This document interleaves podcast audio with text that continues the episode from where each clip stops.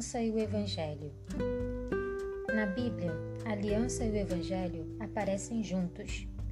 Embora a ideia de aliança existisse antes da nação de Israel, por exemplo, a aliança com Noé, e a promessa da aliança tenha sido feita antes do surgimento dessa nação, o pacto foi expresso de forma notável por meio da interação de Deus com seu povo, começando com os patriarcas.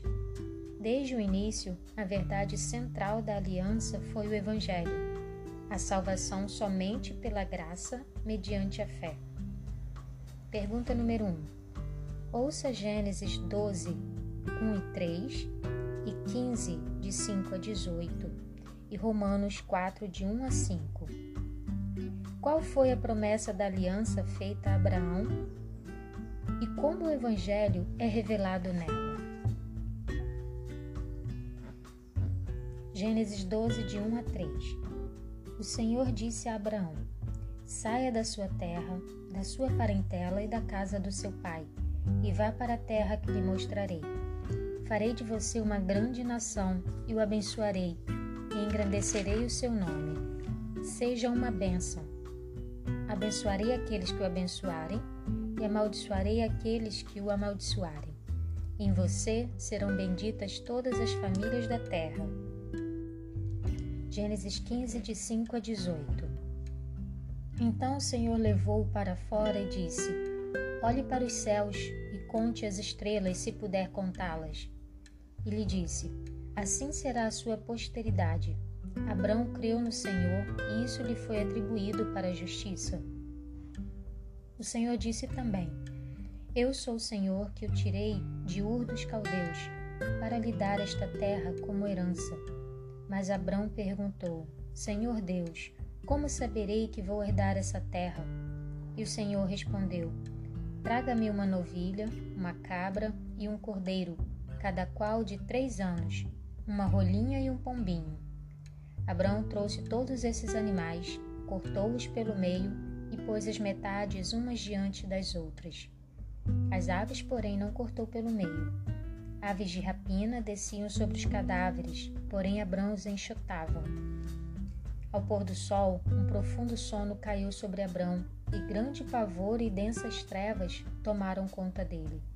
Então o Senhor lhe disse: Fique sabendo, com certeza, que a sua posteridade será peregrina em terra alheia, será reduzida à escravidão e será afligida durante quatrocentos anos mas eu castigarei a nação que os escravizar. Depois eles sairão com muitas riquezas, e você irá para junto de seus pais em paz. Será sepultado em boa velhice. Na quarta geração voltarão para cá, porque a medida da iniquidade dos amorreus ainda não se encheu. Quando o sol se pôs e houve densas trevas, eis que um fogareiro fumegante e uma tocha de fogo passaram entre aqueles pedaços dos animais. Naquele mesmo dia, o Senhor fez aliança com Abrão, dizendo: A sua descendência dei esta terra, desde o rio do Egito até o grande rio Eufrates. E Romanos 4, de 1 a 5. Que diremos então a respeito de Abraão, nosso pai segundo a carne? O que foi que ele conseguiu?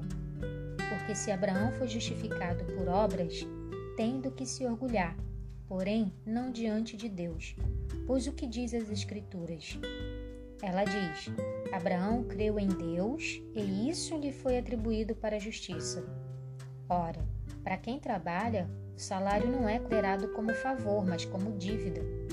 Mas para quem não trabalha, porém crê naquele que justifica o ímpio, a sua fé lhe é atribuída como justiça. Então, de volta à pergunta: qual foi a promessa da aliança feita a Abraão e como o evangelho é revelado nela? Abraão creu em Deus, nas suas promessas, e por isso foi justificado diante do Senhor. Porém, isso não foi uma graça barata. Abraão procurou manter sua parte na aliança pela obediência, como visto em Gênesis 22, no Monte Moriá, embora sua fé lhe é atribuída como justiça, conforme Romanos 4, 5.